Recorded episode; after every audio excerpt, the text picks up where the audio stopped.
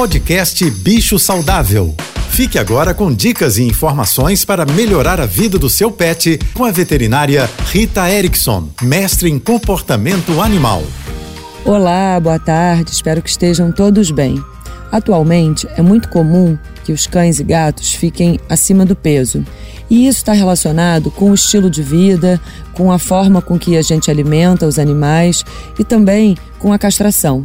A castração é muito importante para fazer um controle populacional adequado e evitar problemas de saúde, especialmente nas fêmeas, que com muita frequência apresentam tumores de mama e infecções uterinas.